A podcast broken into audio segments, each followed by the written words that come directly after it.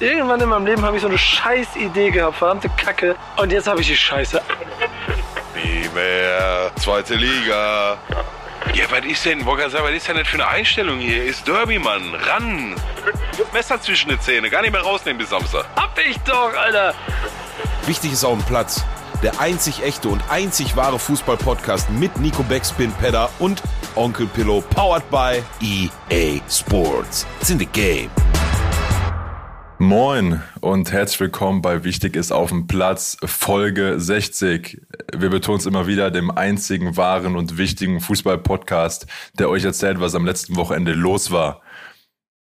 Und was ist besonders, wir sind heute auch nur zu zweit, ähm, denn dieser Podcast ist 100% oder uns vereint alles eine Sache nach und nach. Erzähl, Pillow. Die positive Grundstimmung. Richtig, genau. Gab viele positive Ereignisse in unserer WhatsApp-Gruppe in den letzten sieben Tagen. Äh, Domino-Effekt-mäßig ja. ging es mit mir los. Ähm, dann hat es äh, den Pillow äh, erreicht.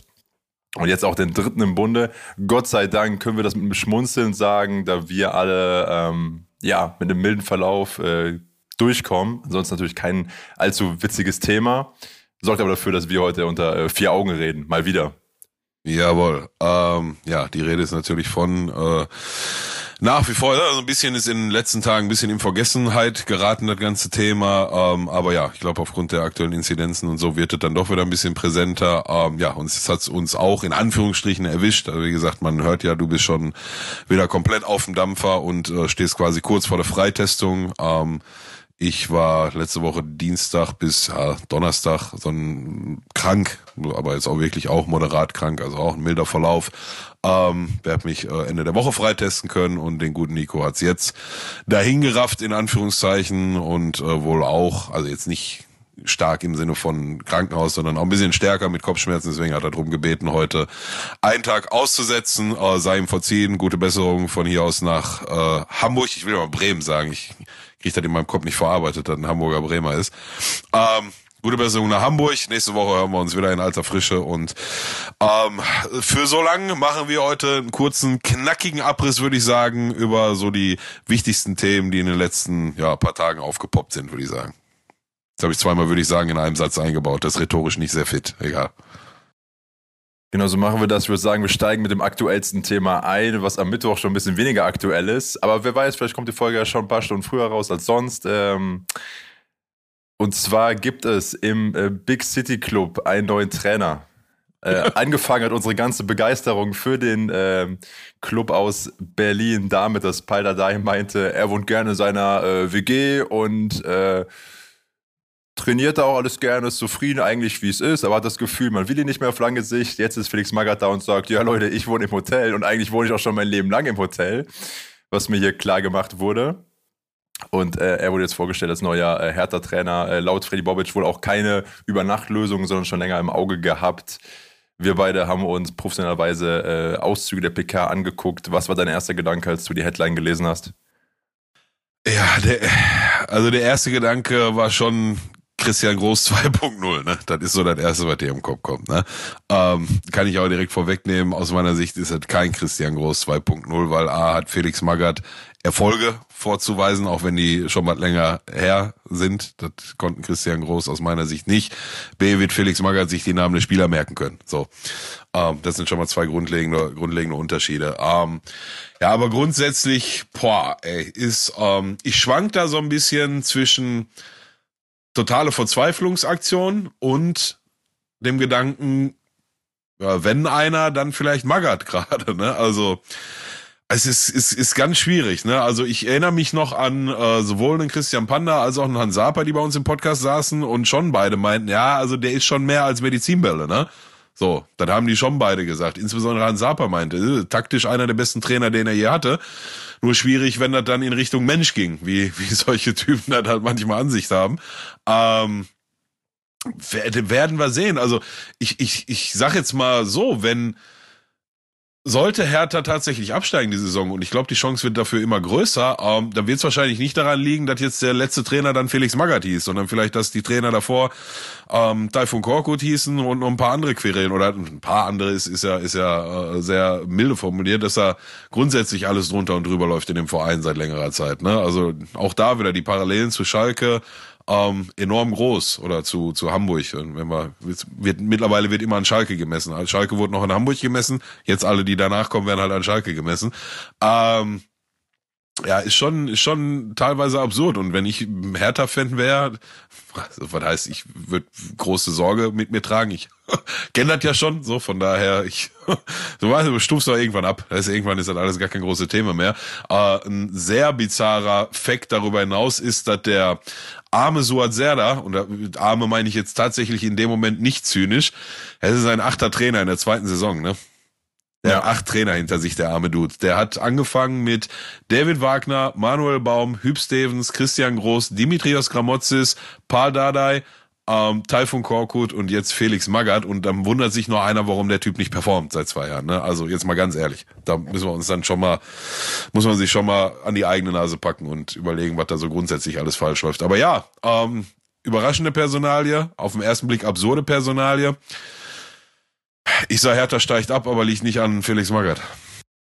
Äh, definitiv. Der hat ähnlich ja auch schon gesagt, dass er hofft, ein, zwei Plätze höher zu landen, als man jetzt gerade steht. Also die Messlatte dementsprechend auch angesetzt, wo man sagt, naja, Kollege, also wenn du das Ziel musst aber auch erreichen. Ansonsten ist ja Abstieg logischerweise mit aktuell punktgleich Relegationsplatz Stuttgart. Und das hatte ich, glaube ich, letztens ja auch noch bei uns in die WhatsApp-Gruppe geschickt. Das Besondere ist ja in Deutschland, dass wir keinen erfolgreichen Hauptstadtclub haben. Also, ja. dass äh, sonst egal, in welches Land du guckst, ganz stark natürlich, ähm, vor allem zum Beispiel, was auffällt, so in Frankreich, da hast du halt so den ganz starken Club aus ähm, Paris. Oder natürlich London, weil eine Ausnahme ist, weil gefühlt jeder Club dort äh, in England, in London spielt. Aber das äh, Beispiel Lissabon ist auch das krasseste, was eigentlich gibt, wegen den zwei erfolgreichsten Vereinen. Amsterdam auch ganz klar, auch sowas wie ja. ähm, Madrid. Und in Deutschland haben wir jetzt bald wahrscheinlich äh, wieder den Hauptstadtclub, den er eigentlich historisch ist in der zweiten Liga. Ja. Null, null Meistertitel in der Hauptstadt, ne? Habe war ja auf der Grafik, die du geschickt hattest, ne? Genau, genau, ähm, genau. Ja, und auf Platz zwei, da sind die Machtverhältnisse nicht ähm, ähnlich schlecht in der Hauptstadt, aber Italien. Da gibt's Rom und da stehen, glaube ich, in der Stadt Rom vier oder fünf Meistertitel, aber die sind auch schon einige Jahre, wenn nicht Jahrzehnte ja. her. Ja, also das ist so das Einzige, was man damit vergleichen kann. Aber wie du gerade schon gesagt hast, ne, gerade Madrid, Paris, ähm, Lissabon auch, ja, absolut. Ajax, ähm, das sind schon andere Hausnummern. Ja, also pff, jetzt weiß ich auch nicht, ob du, nur weil du die Hauptstadt eines Landes bist, ob da direkt einer der besten Fußballvereine automatisch spielen muss. Ne? Also da gehört ja schon mehr dazu, als zu sagen, wir sind die Hauptstadt. Ne? Also das war früher mal Bonn. So, ja, ich weiß ja, gar nicht. Ich, ich weiß gar nicht, welche vierte Liga. Ähm, ja, Alemannia Aachen hat letztes vor das Wochenende gegen die gespielt. Man sagt, Bonn ist der die Großstadt in Deutschland, die größte Großstadt, die noch nie einen Profisportverein hatte, behaupte ich. Also Fußballebene. Ja, ich wüsste auch nicht, dass der Bonn, ich muss jetzt raten, Bonner FC, SC, VfB, ähm, dass er schon mal erste Liga gespielt hat. Also nicht so lange wie ich Fußball gucke, auf jeden Fall. In ja. Bonn ist das einzige Basketball-Bundesliga-Team aus NRW. Das kann ich dir sagen, aber ansonsten habe ich da auch. Äh ja, ja, stimmt, die Telekom Baskets, ne? Oder die ja, genau, Telekom genau, Baskets, genau, ne? Genau. Ja, stimmt, das war Bonn, ja, ja wegen.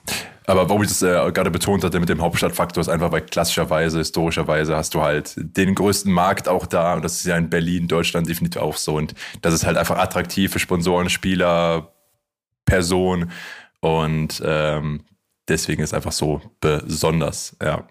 Du, war, war doch alles da. War, Budget war da, Investor war da. Jetzt Klinsmann, okay, das war halt eine unglückliche Nummer, aber danach hättest du ja trotzdem ähm, das Ding irgendwie noch kippen können. Ne? So, dann ich habe von vornherein gesagt, da ja, Paul Dardai ist, ist jetzt ja hier der kleine Trainer. Ich habe das anders gesehen. Also die, ist wahrscheinlich wieder der klassische Spagat zwischen Erwartungshaltung und Realität. Ne? Also sollte da wirklich wer der Meinung aufgesessen sein, dass mit äh, an Bordnahme des Sponsors man jetzt irgendwie direkt in der Saison um Champions League oder Meisterschaft mitspielen muss, dann sind die handelnden Personen halt verblendet. Ne? Also ich glaube schon, dass mit dem Budget und auch mit einem Trainer Paul Dardai ähm, dass du da durchaus was hättest hinstellen können. Ne? Aber ich habe es damals, ich erinnere mich noch dran, als wäre es äh, als wäre es äh, vorletzte Woche gewesen, als wir damals äh, über die Verpflichtung von Taifun Korkut gesprochen haben. Also für mich ist Taifun Korkut nicht annähernd ein größerer Trainer gewesen als Paul Dardai, zum einen, mhm. Punkt. Und B ist der Typ nach wie vor aus meiner Sicht seine Bundesliga-Tauglichkeit schuldig. Den Beweis ist er aus meiner Sicht noch nie in, in keinem Verein angetreten. Ich will ihm jetzt nichts Böses, scheint ein ganz guter Typ zu sein. Aber hast du diese Ansprache gesehen, die der da gehalten hat, da auf halb Englisch? Was, Von Herrn Korkut? Ja, ja, ja. Jetzt vorm äh, Spiel gegen Gladbach. Hier mit Shit ist, Shit ist bis hier und so ein Quatsch. Nee, musst du mir erzählen. Was hat er gemacht? Ja, der stand da halt auf dem Trainingsplatz mit den Spielern, die halt nicht alle Deutsch verstehen und wollte ihn dann, ich weiß gar nicht, was er denen sagen sollte, aber ich sag dir ganz ehrlich, bei so einer Ansprache, da würde ich schon, also selbst ich hab's verstanden, so, als Deutscher, aber auch nur, weil ich weiß, was er auf Deutsch sagen wollte, was er da auf Englisch erzählt hat. Deswegen habe ich es verstanden. Ähm, dann hat mich schon nicht abgeholt. Und wenn ich dann überlege, da steht da so ein, so ein, weiß nicht, ich hole immer diesen Troussard oder wie der da heißt als Paradebeispiel. Das war so für mich die das äh, äh, perfekte Exempel für Geld verbrennen. Also den Typ haben die für, weiß ich gar nicht, 35, 14 Millionen oder so geholt. Eine absolute Flachpfeife. Ähm, gemessen an seiner Ablösesumme, sagen wir mal so.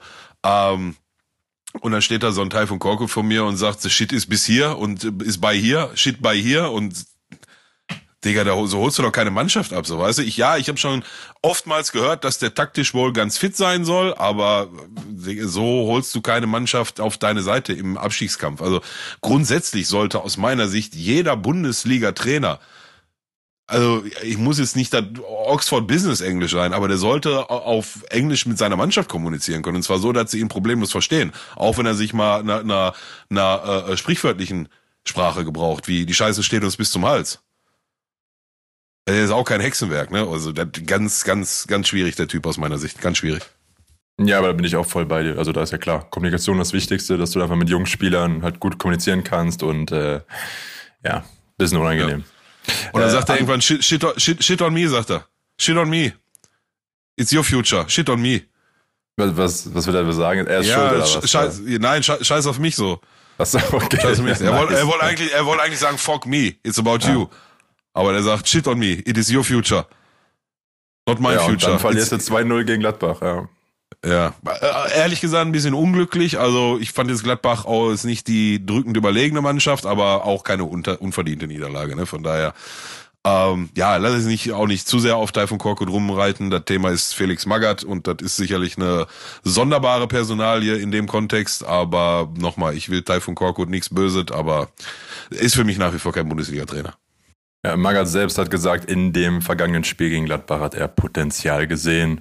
Ähm, um eben so optimistisch wie man sein kann, in die letzten Spiele der Saison zu starten. Äh, wir springen zu einem anderen Hauptstadtclub und zwar nach äh, Frankreich, nach Paris. Dort ist äh, dicke Luft äh, auch beim Investor, weil PSG ist gegen Real Madrid rausgeflogen. Sie hatten noch im Hinspiel 1-0 gewonnen und dann ähm, ja, 3-1 verloren im Rückspiel. Das heißt, äh, aus, äh, aus der Champions League was ja wahrscheinlich so der wichtigste Wettkampf ist für den Verein. Ähm, und genau, auch direkt da eine dicke Luft auf Investorenseite. Und eben so ein Spieler wie Mbappé ist einfach nicht mehr Teil des Wettkampfes, wenn sein Verein ausscheidet. Dein Eindruck? Digga, die weiße, weiße Dampfwalze. Die haben, die haben, also der, der krasseste Unterschied ist, und ich glaube, ich sage das auch nicht zum ersten Mal und ich sage das seit Jahren, du kannst bei, ich hatte einmal ganz kurz, als die Personalie Sergio Ramos bekannt wurde. Äh, PSG holt äh, Sergio Ramos. Da war so, wo ich gedacht habe, okay, das ist der der Puzzle, das Puzzleteilchen, was aus diesem Star-Ensemble eine Mannschaft formt. Der, der, der kriegt das hin. Der ist aber seit Urzeiten verletzt und wenn er kommt, dann kriegt er gelb-rot direkt und so und dann ist er wieder verletzt. Ähm, das ist so der einzige, wo, wo ich gesagt habe, okay, das ähm, macht und, und ich habe schon mehr gesagt. Ich habe gedacht, okay, warte mal, ja, Messi und so, alles schön und gut, ähm, aber du, du musst halt nicht da jetzt vorne noch drei Tore mehr schießen oder ein Tor mehr schießen, als du eh schon schießt, sondern geht eher um, um A, die Defensivleistung und B, um das Mannschaftsgefüge. Und Sergio Ramos, ähm, ey, ist, äh, der, der Leader des Grauens, so, ne? Ähm, konnte jetzt auf die ganzen Spiele im bisherigen Verlauf der Saison nicht viel Einfluss nehmen, aber du hast ähm, an dem Dienstag, und ich habe das Spiel, Dienstag war das, ne? ja, ich habe das Spiel, oder Mittwoch, ich weiß nicht, ne, Mittwoch glaube ich, ich habe das Spiel von Anfang, von erste Sekunde bis letzte Sekunde gesehen.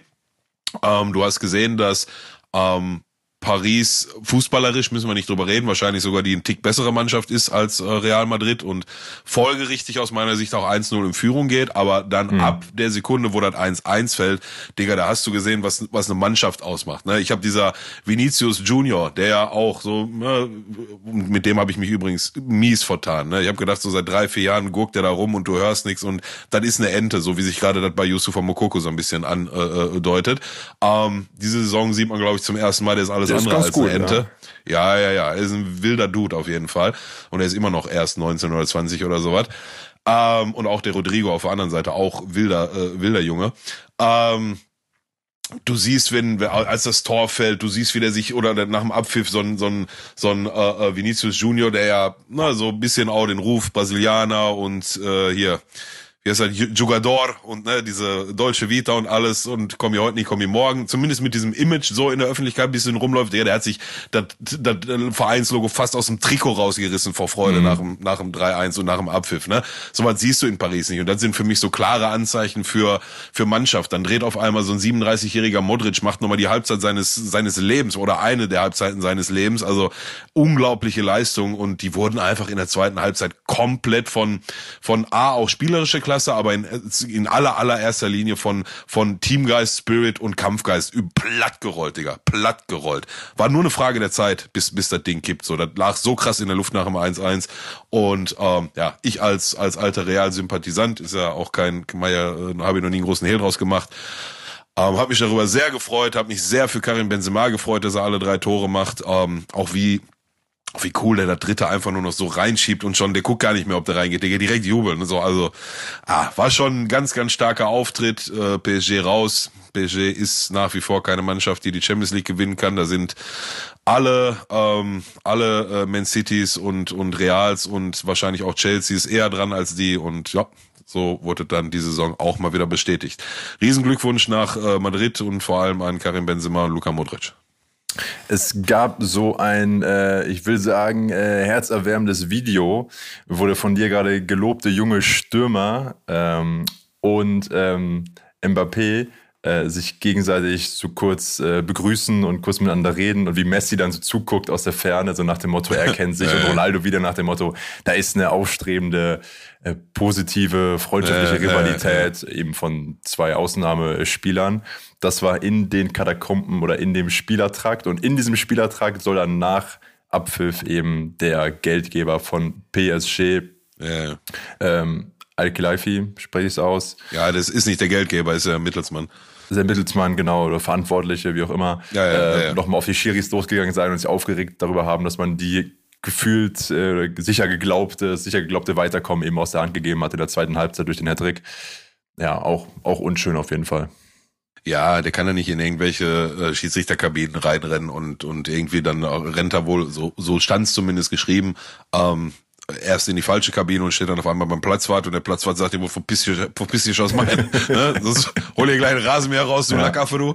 Und dann hat er den wohl auch geschrien, gedroht, er bringt ihn um und so. Also kannst du dich halt einfach als Offizieller eines Vereins, egal welchen Vereins, ähm, nicht, ähm, ähm, nicht äh, benehmen, so. Zumal es ja konkret um die Entstehung des 1-1 ging. Er hat dann Foul gesehen, wo man, sei dir ganz ehrlich, aus meiner Sicht auch wirklich drüber sprechen kann. Ja, ich, ich für meinen Teil bin da eher beim Stürmer und sag kein Foul, so. Ähm, wird aber durchaus akzeptieren, wenn einer sagt Foul. Und ähm, das ist aber nur das 1-1, ne? So, und danach ist noch, äh, was weiß ich, da 40 Minuten zu spielen und dann fangen sie sich da zwei Dinger und nochmal sind ab dann chancenlos und da brauche die Schuld nicht beim Schiedsrichter suchen, sondern bei den bei den eigenen äh, Spielern. Äh, sei mir nicht böse, ich äh, mir haftet dieser pro Cristiano, Anti-Messi äh, Ding ja immer so ein bisschen an, aber ich habe Messi 90 Minuten mal wieder nicht gesehen, mal wieder. So. Also ich weiß absolut nicht, was der letzte Saison nochmal hier äh, Weltfußballer geworden ist im äh, Vergleich zu einem Robert Lewandowski. Aber ist ein anderes Thema. Der, ach so, da können wir vielleicht nochmal kurz einen Schwenk drauf machen. Ähm, Haken hinter Paris, ähm, rausgeflogen, aus meiner Sicht verdient rausgeflogen. Mbappé, ähm, ab jetzt nicht mehr in der Champions League dabei. Was man so hört, ist er nächstes Jahr dann mit einem weißen Trikot unterwegs und da wird es dann äh, wenn er denn mit rechten Dingen zugeht, in den nächsten Jahren auch mal für einen Titel reichen und ähm, dann braucht er sich da auch keine Sorgen mehr machen. Aber schwenk von da aus rüber zu, äh, was ich gerade angesprochen hatte, die mein Unverständnis nach wie vor für die Weltfußballerwahl von Lionel Messi jetzt im abgelaufenen Jahr. Ähm, es gibt Änderungen für die äh, Wahl des Ballon d'Ors. Ich hatte das auch mal äh, vor ein paar Tagen bei uns in die WhatsApp-Gruppe geschrieben. Ähm, drei Änderungen. Ähm, die dritte weiß ich nicht mehr, die war aber aus meiner Sicht nicht so relevant. Die zweite war, dass, dass ähm, die Stimmberechtigten deutlich weniger sind, also aus irgendwelchen ich sag's jetzt mal, kleineren Ländern, die vielleicht auch mal für einen Euro 50 äh, mal eine Stimme abgeben, die, ne, so. Okay. Ist, äh, munkelt man, so, das ist anscheinend der Gedanke dahinter. Ich will ja keinem irgendwas unterstellen. Aber gewisse kleine Länder haben kein äh, äh, Voting-Recht mehr quasi. Es wird jetzt nur noch von großen Ländern und Vertretern gewählt. Weiß nicht, ob dann in den großen Ländern der Euro Weißt du, ne, aber lassen wir das. Ähm, und die wichtigste Änderung aus meiner Sicht eine sehr, sehr, sehr gute Änderung. Ähm, das Ganze geht nicht mehr auf Kalenderjahr, sondern auf Saison. Finde ich super. Ja, bin ich bei dir. Finde ich absolut super, längst überfällig. Ähm, du hast eine abgeschlossene Saison, dann folgt noch ein, alle zwei Jahre ähm, ein Nationalmannschaftsturnier eventuell hinterher. Hauptausschlaggebendes Kriterium ist nach wie vor die Einzelleistung des Spielers, aber auch die äh, Mannschaftserfolge spielen eine Rolle. Und ja, finde ich ausnahmsweise mal eine gute Änderung. Ja, ich äh, lese hier die Formulierung. Außerdem sind künftig nur noch Medienvertreter der ersten 100 Länder der FIFA-Weltrangliste wahlberechtigt, um, und das ist jetzt ja. halt Zitat von äh, der Zeitung mit vier Buchstaben, um Lust und Laune Stimmen kleinerer Länder zu vermeiden. Du weißt, diese Lust ja. und Laune. ist auch gut für dich, Bruder. Ja. ja. Na, manchmal ja, ist ein kleines FIFA dann, ja, ja, aufregend. Ja. Von daher, kurzer Ausflug dahin, ähm, gute Änderung aus meiner Sicht. Von daher, ich weiß es ehrlich gesagt nicht, ob das jetzt schon dann für diese Saison gilt und dann, ne, also mit der nächsten Wahl in Kraft tritt oder ein Jahr später. Aber gerade dieser Bezug auf eine laufende Saison, ähm, sehr gut. Aufregend, dass die Wahl von Lionel Messi, die letzte Wahl von ihm, so als Aufhänger dafür genommen wird. Das finde ich, wird ihm jetzt auch ein bisschen ungerecht. Ähm, ja, ja, ja, also äh, bin ich falsch verstehen. Wir müssen hier nicht grundsätzlich über einen Lionel Messi diskutieren ja. oder so. Ne? Also äh, ganz im Gegenteil. Aber die, die letzte Wahl war einfach Quatsch. Punkt. Genau.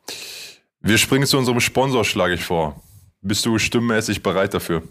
Ja, guck mal, nicht, dass der, äh, der Covid hier irgendwie äh, Kratzspuren auf, äh, äh, wie heißt das, auf Stimmbänder hinterlassen hat. Warte, ich check mal kurz. Lieber Geschmackssinn verlieren als das, ja. Ja, wollte gerade sagen. EA Sports. It's in the game. Ah, geht schon noch. Weiß nicht perfekt, aber ist äh, der Covid konnte Stimme nichts anhaben. Ähm, ja, kleiner Ausflug in die Welt unseres Partners oder besser gesagt in meinen nach wie vor laufenden Karrieremodus in der dritten Saison. Ich habe natürlich in der ersten Saison direkt den Aufstieg geschafft, habe mich im der zweiten Saison tatsächlich schon für die äh, Europa League qualifiziert, in der ich jetzt gerade im Viertelfinale stehe gegen, äh, wer war das nochmal? Ich glaube Sevilla, Sevilla, Valencia, eins von beiden.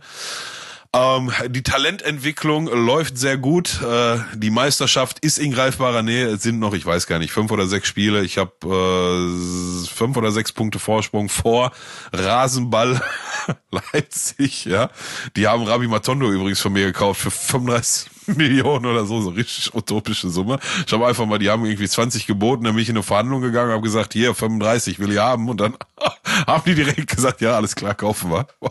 War ein sehr unerwarteter Geldsegen. Ähm, ich habe ich habe schon in der letzten Saison Yusufa Mokoku von Borussia Dortmund für, ich glaube auch, siebeneinhalb oder achteinhalb Millionen gekriegt. Also keine Ahnung, vielleicht muss man die ähm, die Verhandlungsstärke im Karrieremodus irgendwie noch so ein bisschen anpassen. Also ich habe den damals mit, wie alt war er da, 17 oder 18, glaube ich, mit einer 71er Gesamtstärke geholt und dementsprechend war er nicht mehr wert als diese sieben oder acht Millionen. Aber für den Wertpreis quasi habe ich den dann direkt gekriegt und habe ihn für fünf Jahre verpflichtet.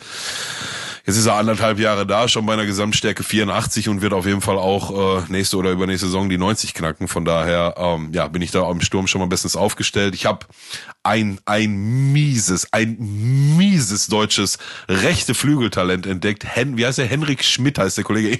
Irgendwie heißen alle deutschen Jugendspieler, die gescoutet werden, Weber oder Schmidt. Aber ich, ich habe drei Schmidts, glaube ich, jetzt in der Jugendmannschaft. Henrik Schmidt, Nico Schmidt und noch in der, doch, und Thorsten Schmidt, das ist ein Torwart. Ähm, aber es geht hauptsächlich um besagten Henrik Schmidt, rechter Flügelspieler, 15 Jahre alt und schon Stärke 70. Der ist noch im, in, im, in der Jugendakademie, den habe ich noch gar nicht in die Profis raus, rausgeholt. Das werde ich auch nicht tun, bevor er 16 oder 17 wird.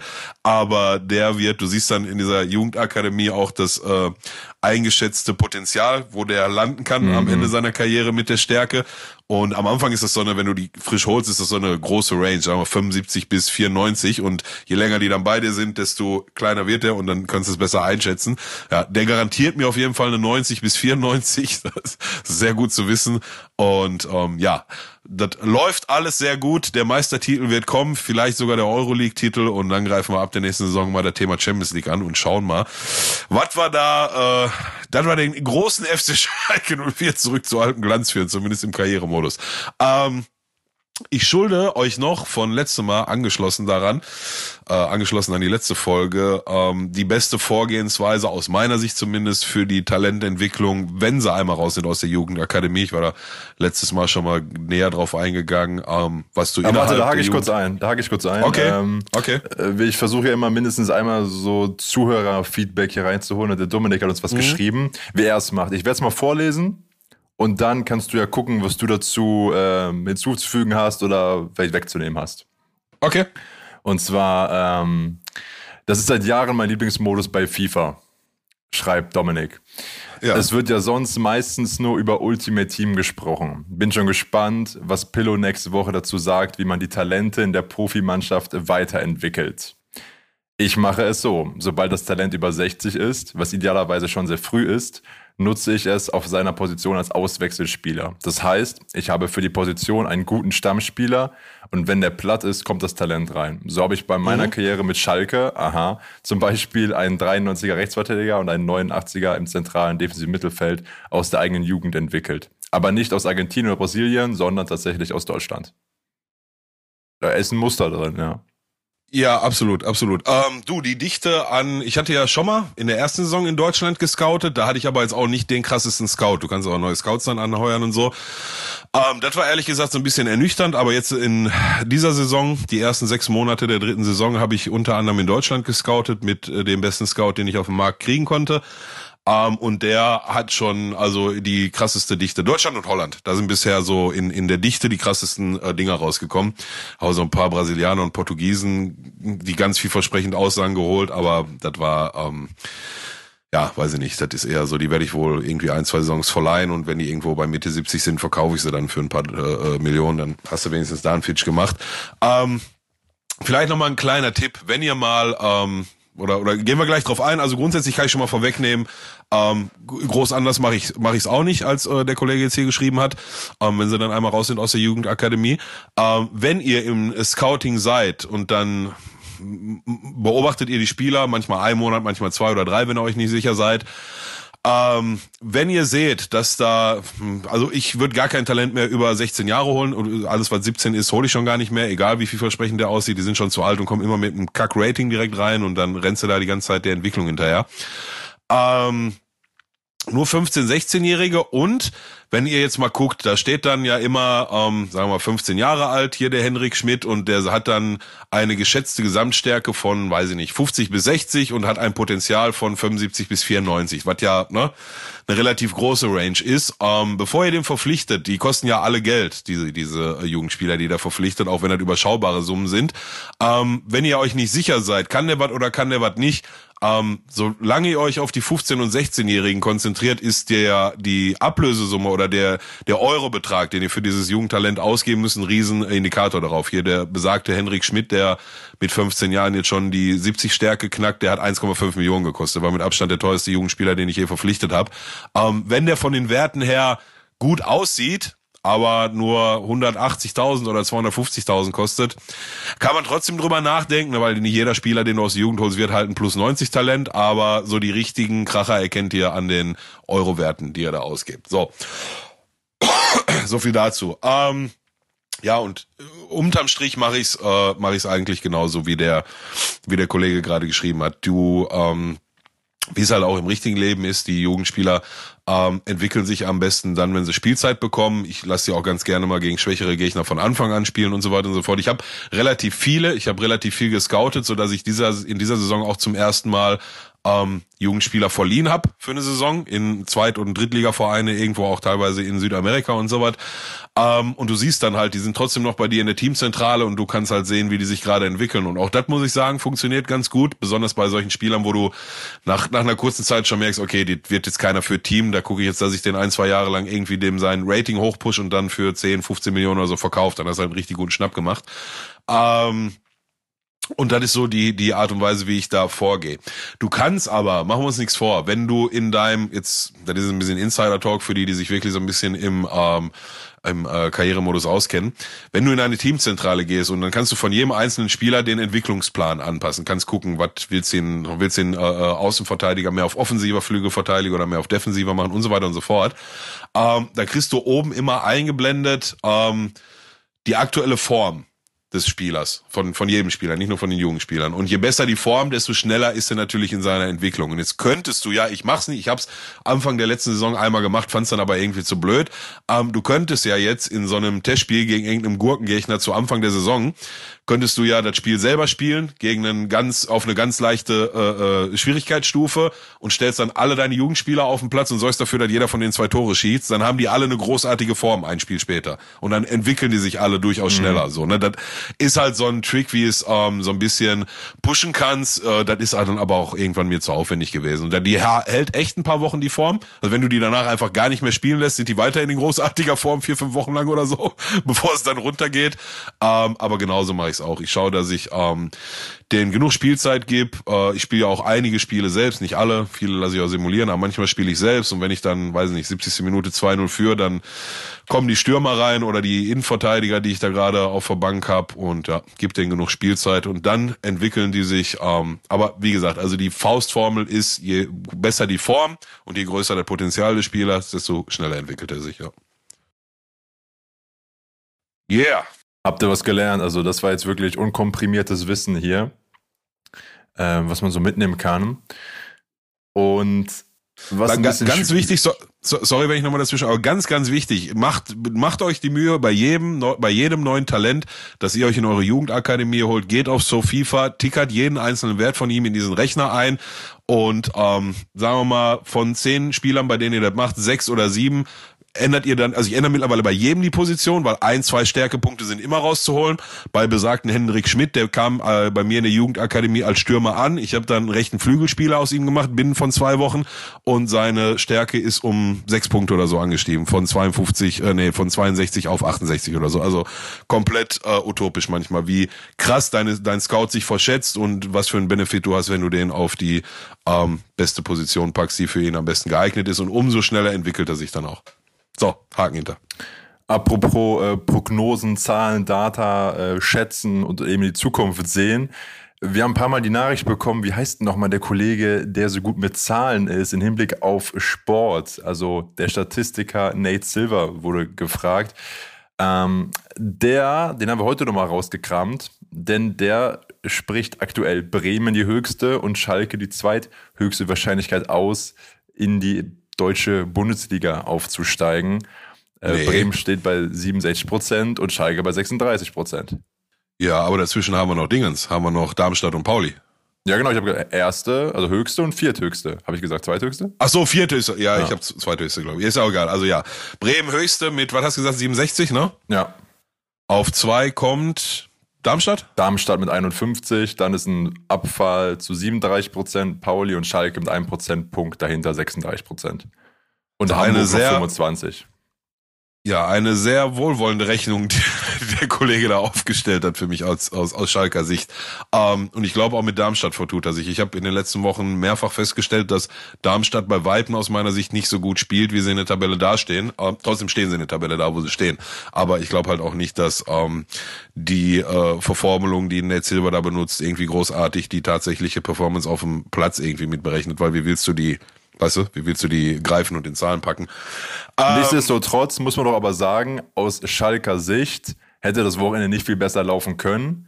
gefühlt an der Spitze oben, Schalke hat gepunktet, gewinnt eben ja 3-0 gegen Ingolstadt, was man, glaube ich, auch, wirst du wahrscheinlich auch so sehen, auch irgendwie 5-0 hätte gewinnen können.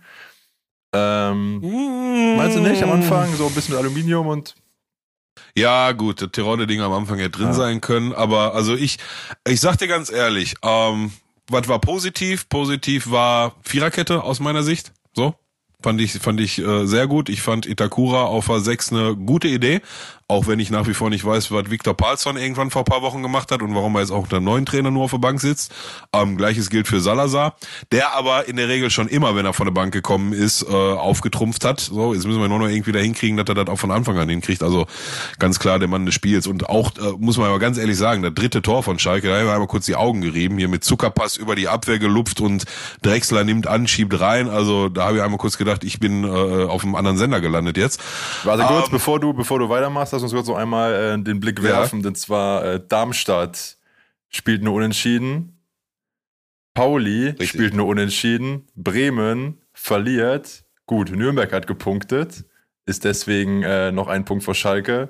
Und ähm, von daher konnte Schalke deswegen jetzt wieder äh, oben anschließen. Ja, du, aber das ist ja der, der Lauf der Liga, ne? So, Bremen hat jetzt zum ersten Mal verloren seit, weiß ich nicht, letztes Jahr, Oktober oder so, wann das war, keine Ahnung.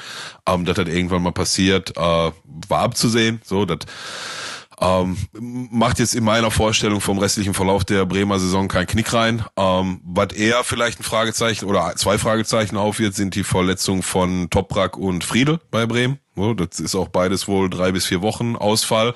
Ähm, ich hatte heute schon in eine Gruppe geschrieben vorhin, reicht das, um, um jetzt die Ausstiegsflatter zu kriegen oder um das das äh, System Bremen irgendwie komplett ins Wanken zu bringen? Ich, meine Meinung ist nein. So, einen wichtigen jetzt noch mehr dazu, in erster Linie Dux, dann wird schwierig, aber jetzt gerade in diesem Moment glaube ich noch nicht, dass das äh, Bremen groß vom Kurs abbringen wird, auch wenn gerade Toprak sicherlich ein äh, schmerzhafter Ausfall ist, keine Frage. Ähm, aber er bleibt für mich weiterhin Aufstiegskandidat Nummer eins. So, und dann können wir das an der Stelle für Bremen auch kurz machen. Ähm, was Schalke angeht, wie gesagt, die positiven Dinge, Viererkette, ähm, drei Punkte, drei Tore, ähm, so, aber mehr, mehr großartig Positives fällt mir da jetzt gerade auch nicht ein. Ich fand äh, bemerkenswert, wie Matthias Kreuzer heißt er, glaube ich, einer aus dem aktuellen Trainerstab, der jetzt in Abwesenheit von Mike Biskens Corona bedingt ähm, quasi den, den Head Coach jetzt fürs Spiel übernommen hat. Der saß dann nach nämlich in der Pressekonferenz und hat dann ausgesprochen, was ich mir, also wir haben 3-0 gewonnen, ich will jetzt nicht meckern, ne, nicht falsch verstehen, aber ähm, er meinte, war viel zu wenig. Also viel zu, viel zu äh, mutlos nach der ersten Viertelstunde, viel zu selten den Pass in die, in die, äh, zwischen die Linien gesucht, viel zu selten klatschen lassen oder einfach mal rausgelegt und so weiter und so fort, weil von draußen die hohen Bälle rein, das ist nun mal eine der Gefahren, die wir mitbringen. Ähm, da ist noch ganz, ganz viel Luft nach oben, das hat er so gesehen, fand ich total erfrischend, dass er das einfach so ausspricht und äh, so gibt auch Trainer, die hätten sich da jetzt hingesetzt und gesagt, ja, klarer ungefährdeter Sieg und wir haben uns auf unsere Stärken konzentriert und und und. Also ich glaube, da geht fußballerisch noch eine ganze Ecke mehr. Ähm, ändert aber nach wie vor nichts an meiner Prognose für ähm, Schalkes Aufstiegsambition. Ich hatte gesagt, gut möglich, dass wir jetzt bei den kommenden Gegnern mal ein paar Punkte mehr holen. Dafür steht danach noch ähm, das große Programm mit äh, Pauli, Bremen, Nürnberg am letzten Spieltag und so an. Also da fehlt mir immer noch äh, der Optimismus für für den äh, für den wirklichen für ein wirkliches Ausstiegsszenario. Aber dennoch will ich nicht meckern. Drei Punkte mehr als beim letzten Spiel. So von daher alles gut. Der Matthias Kreuzer war davor übrigens ähm, über zehn Jahre beim HSV und da lange, lange Zeit als Videoanalyst, ist auch als Videoanalyst zu Schalke gekommen. Und Okay. äh, genau, jetzt eben Co-Trainer. Hat auch schon in Hamburg äh, mal für ein halbes Jahr äh, den Co-Trainerposten eingenommen. In der zweiten sowie in der ersten Mannschaft. Das ist so sein äh, Background, ja. Also damit Leuten zusammengearbeitet wie, ne, du kennst ja HSV-Trainer, also ob es jetzt Labadio ist, Fink, Gistol, äh, Thomas Doll, waren ein paar. Ja, heißt, Äh. heißt, äh, heißt, seine Analyse wird gut sein, wenn er die Ansprache, also Kommunikation auch noch drauf hat, dann, weil ist jetzt ein bisschen vermessen, vielleicht an so einem anderthalb Minuten Pressekonferenzausschnitt da jetzt irgendwie einen neuen Supertrainer reinzureden, aber ich fand den, äh, fand den gut. Vielleicht wird ja mal was draus zukünftig. Ja, immer mal schönes Zeichen, wenn du auf jeden Fall weißt, äh, laufen Leute im Gebäude rum bei Schalke, die du so rausziehen kannst und die eine gute Figur machen. Ja. Und Ja, äh, voll. was man da gesehen hat, äh, hast ja genauso wie er da mit Asamoah am äh, der Seitenlinie stand, das war auf jeden Fall schön zu sehen. Ja. Hast du das Schalke-Spiel gesehen? Schalke-Spiel, ja klar, natürlich. Traumspiel äh, von Traumtor von Duxch äh, selber sich aber auch eins gefangen haben. Ich habe du hast bei uns in WhatsApp-Gruppe geschrieben, so Sonntagstore fängt sich sonst nur Schalke ein. Das, du meinst das Bremen-Spiel, du hast Schalke-Spiel gerade gesagt. Ja, meinst sorry, das. Bremen-Spiel. Ja, das Bremen-Spiel. Ja, ja, ja, ja, ja habe ich gesehen, habe ich gesehen. Endlich, äh, richtig, endlich hat sich auch mal zum erst, obwohl, nee, Bremen hatte schon mal das Spiel gegen, was war da nochmal, dieses komplett bekloppte Spiel mit 3-1 zurückliegen und 5-3 gewinnen gegen Paderborn? Paderborn, ja. Paderborn, ne? Ja, da sind ja zwei Tore aus 40 Meter gefallen gefühlt. Ähm, aber ja, das hat mich stark an an äh, diverse Spiele von Schalke erinnert, wo irgendeiner, den ich noch nie in meinem Leben gehört habe, aus 20 Meter einen hören lässt und kannst dem Torwart vorher sagen, dass der da landet, dann hat er den trotzdem nicht. Also ja, krasse Bude. Mach nochmal. Nimm, nimm mal 10 Bälle, mach nochmal. Ja, genau, gibt dem 30 Murmeln, der legt keine nochmal an die Stelle, ja. Ja, aber Bremen-Spiel habe ich gesehen. Ja, aus meiner Sicht auch äh, verdiente Niederlage, aber ey, pff, äh, jetzt ich könnte mir gut vorstellen, dass wenn Nico jetzt hier wäre, dass er jetzt schon von einem Trend äh, reden würde, weil er war ja auch schon mit der Leistung gegen Dresden ähm, nicht einverstanden, wobei wir jetzt glaube ich auch am diesem Wochenende gesehen haben, dass Dresden keine Laufkundschaft ist. Die haben auch irgendwo wieder äh, zumindest wen geärgert, wenn ich das richtig Gegen im Pauli Gedächtnis zu habe. Hause. Unentschieden gespielt. Genau, genau. Also das scheint auch gerade, die scheinen auch gerade gut drauf zu sein und keine Laufkundschaft zu sein. Ähm, ja, Nico wird jetzt wahrscheinlich mahnen und vielleicht hat er ja auch recht, aber nochmal, also ich als Schalker lehne mich da total zurück und bin der Meinung, dass Bremen nach wie vor Aufstiegskandidat Nummer eins ist. Kann man über den Tabellenführer auch sagen und wenn Nate Silver das sagt, ähm, kann man damit auf jeden Fall nicht komplett falsch liegen. Es gibt noch andere große Themen diese Woche, die wir jetzt bewusst nicht ansprechen, sondern da freuen wir uns auch auf die Meinung, Expertise und äh, zynischen Sprüche von Nico. Ähm, wir denken da an sowas wie zum Beispiel, was wird aus ähm, Chelsea? Natürlich äh, stark dadurch betroffen, durch das Vermögen, durch die Geldmittel, die ähm, eingefroren sind äh, von Abramovic. Was wird daraus? Wie wird es dem Verein weitergehen? Wer, also auch auf Spielerebene, auf ähm, generell Standing des Vereins, äh, entsteht da jetzt erstmal sowas wie ein Leerlauf? Wird da direkt jemand Neues gefunden, der die finanziellen Mittel hat, das Geschäft weiterzuführen? Das ist ein Thema, was wir nächste äh, Folge ansprechen werden. Ja, unbedingt, ja. unbedingt. Ich, ich muss mich da auch noch im Detail ein bisschen reinlegen, weil wenn ich es bis hierhin zumindest richtig verstanden habe, und du weißt, von heute bis nächste Woche Montag kann so viel passieren wieder bei dem Thema, ähm, wenn ich es richtig verstanden habe, darf er jetzt gerade auch gar nicht verkaufen. Also die Option jetzt, weil er wollte es ja ne, verkaufen, weil er hat es ja kommen sehen, so. Ne? Ähm, dass jetzt aber, boah, dann du nicht in fünf Tagen irgendwie nach 16, 17 Jahren in dem Verein das Ding mal eben so in fünf Tage an irgendwen anderes verkauft hat und in genauso gute Hände, wie sie vorher waren, also ne, in Anführungsstrichen. Ähm, das ist ja auch klar, von daher ist das schon, also so wie ich das zumindest bis hierhin wahrnehme, wohl wissend oder fairerweise dazu gesagt, dass ich mir noch nicht 100% in die Tiefe reingelesen habe, da werde ich aber bis nächsten Montag nachholen. Ähm, boah, sieht das schon gerade bedrohlich aus, ne, für den Verein. Genau, also ich lese gerade vor wenigen Minuten, gibt Gerüchte, üblich Verdächtigen aus Saudi-Arabien, dass da ein Verein gekauft werden soll für ein milliardenschweres Angebot. Eben, ja, das sind alles Folgen von den Sanktionen, die auf Abramovic einwirken, die sich ja auch nochmal verändern können. Natürlich hoffen wir auch nach wie vor, dass die Lage in der Ukraine so früh wie es nur geht, ähm, ja, dass der Krieg da aufhört, Ja. dass ja alles direkt damit verbunden ist. Sieht leider nicht danach aus. Ähm, und von daher werden wir da uns hier weitere Halbexpertise sparen und da in der kommenden Ja, ja. Folge drüber sprechen. ja, absolut.